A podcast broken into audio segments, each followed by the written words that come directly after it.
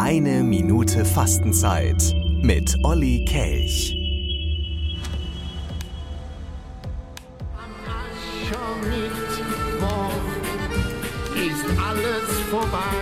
So singt man es in einem Karnevalslied. Für die Jecken, da ist das sicherlich so. Sie verbrennen den Hoppeditz und warten nun bis zum 11.11. Dann beginnt wieder die neue Karnevalszeit. Und wir Christen, was ist mit uns am Aschermittwoch? Erstmal die Bezeichnung Aschermittwoch, die kommt von dem Brauch, an diesem Tag im Gottesdienst die Asche der verbrannten Palmzweige des Vorjahres zu weihen und dann die Gläubigen mit einem Kreuz aus dieser Asche zu bezeichnen. Mit dem Aschermittwoch beginnt für uns die Fastenzeit, die dauert 40 Tage.